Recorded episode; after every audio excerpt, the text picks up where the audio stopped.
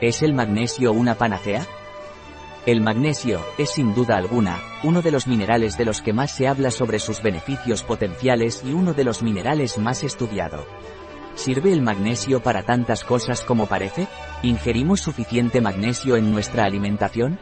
Son muchas las preguntas, pero a su vez, muchas las respuestas que encontramos en los últimos trabajos dedicados a este mineral tan imprescindible para nuestra salud. El magnesio en nuestro organismo, el magnesio es el cuarto elemento más abundante en el cuerpo humano, siendo el primero el calcio, el segundo el potasio y el tercero el sodio. Cuando nacemos tenemos unos 760 miligramos de magnesio que se incrementan a 5 gramos alrededor de los 4 a 5 meses de vida. En la edad adulta, la cantidad corporal todavía varía entre 20 y 28 gramos y el 99% se encuentra en el espacio intracelular, principalmente almacenado en los huesos, donde junto con el calcio y el fósforo, participa en la constitución del esqueleto, pero también en los músculos, tejidos blandos y órganos. Sin embargo, solo el 1 a 2% está presente en la sangre y en los líquidos extracelulares.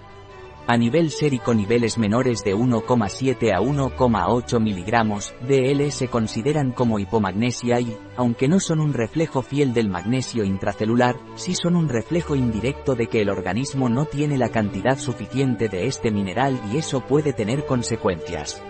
El contenido de magnesio corporal se regula fisiológicamente a través de tres mecanismos principales, absorción intestinal, reabsorción, excreción renal e intercambio de la reserva corporal de magnesio en los huesos.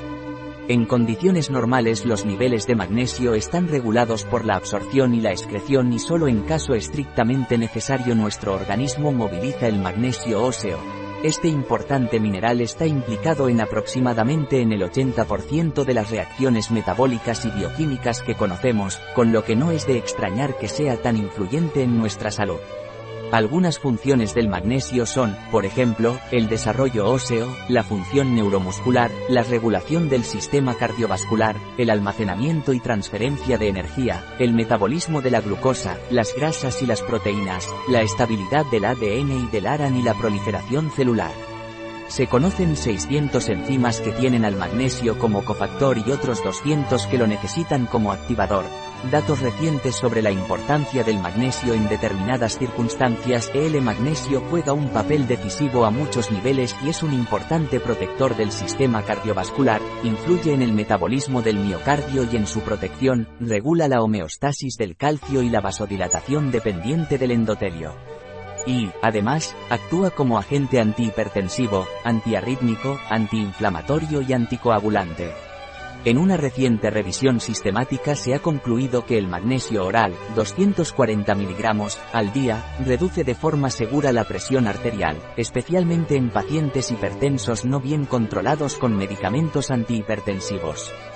También se ha observado que se necesitan más de 600 miligramos día de magnesio para reducir de forma segura la presión arterial en hipertensos que no están tratados, aunque este efecto es más pronunciado en la presión diastólica que en la sistólica se considera una forma segura de mejorar la tensión arterial mejorando también otros factores de riesgo cardiovascular sin los efectos secundarios que tiene los fármacos antihipertensivos. El magnesio juega un papel imprescindible en el sistema nervioso. Una de las principales funciones neurológicas del magnesio se debe a su interacción con el receptor de N-metil aspartato. Estos receptores se activan tras la unión del glutamato y median la entrada de iones calcio y sodio y la salida de iones potasio en las neuronas. El glutamato es el principal neurotransmisor excitador del cerebro y un funcionamiento anormal en este sentido está implicado en muchos trastornos neurológicos y psiquiátricos como la migraña, el dolor crónico, la epilepsia, el Alzheimer, el Parkinson, la depresión y la ansiedad. Además, el magnesio en el sistema nervioso también tiene un papel en la regulación de la liberación de neuropéptidos y en la reducción del estrés oxidativo, contribuyendo al mantenimiento de una función neurológica saludable.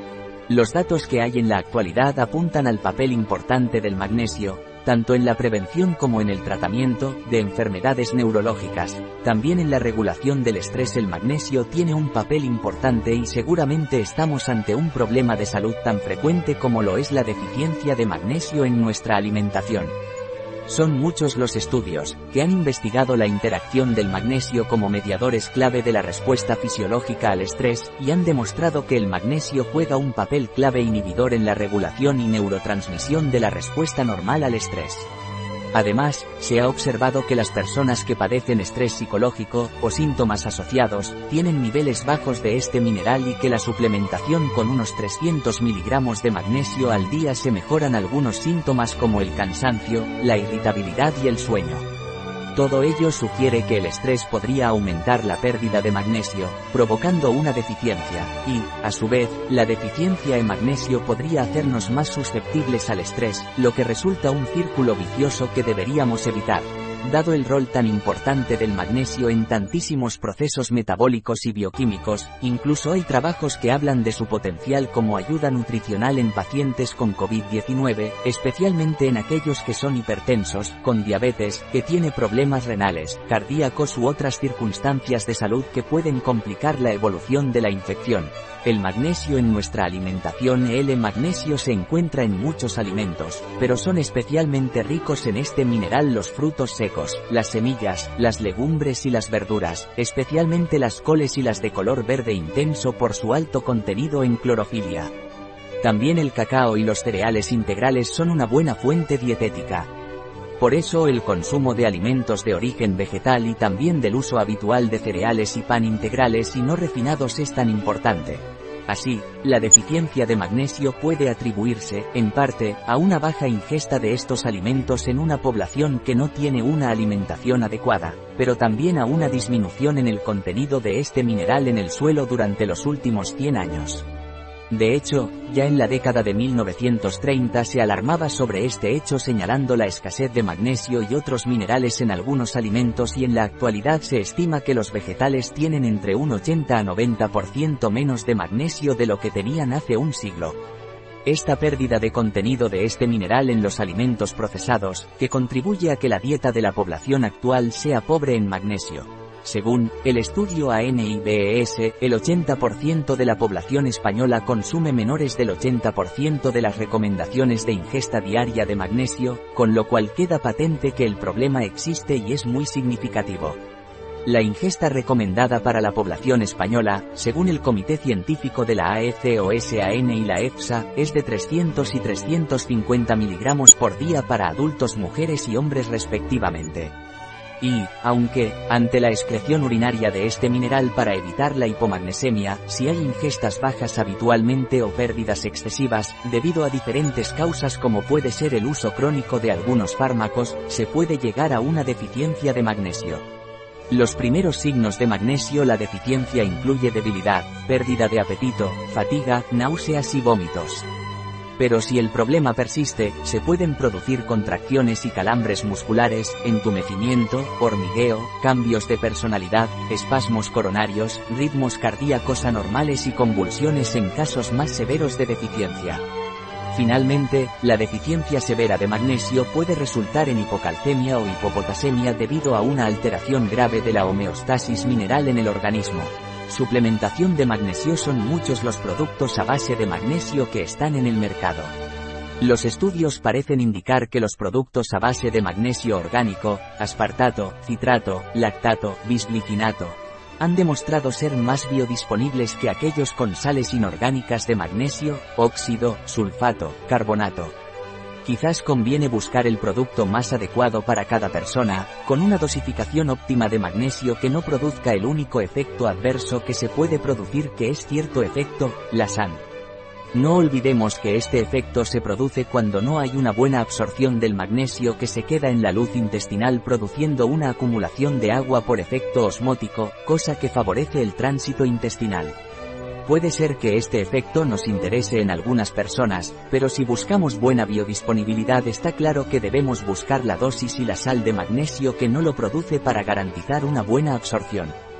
En cualquier caso, Queda claro que incentivar la ingesta de magnesio y complementar nuestra dieta con este mineral es algo totalmente recomendable y coherente sobre todo en personas que no consiguen tener unos hábitos que promuevan una elevada ingesta de este mineral o para aquellas que tengan factores de riesgo para patologías cardiovasculares, neurológicas u otras asociadas al estrés, como la tensión muscular, el cansancio o las alteraciones del sueño. Algunos productos que podéis encontrar a de magnesio y que son de excelentes marcas son Solgar citrato de magnesio, Aquilea magnesio comprimidos efervescentes, Naturmil magnesio. Cuanto más conocimiento se genera sobre el magnesio y sus funciones en el organismo, más sabemos que realmente este pan mineral, ampliamente presente en nuestro organismo, no está tan lejos de ser una panacea. Un artículo de Catalina Vidal Ramírez. Farmacéutica, gerente en bio-pharma.es. La información presentada en este artículo de ninguna manera sustituye el asesoramiento de un médico.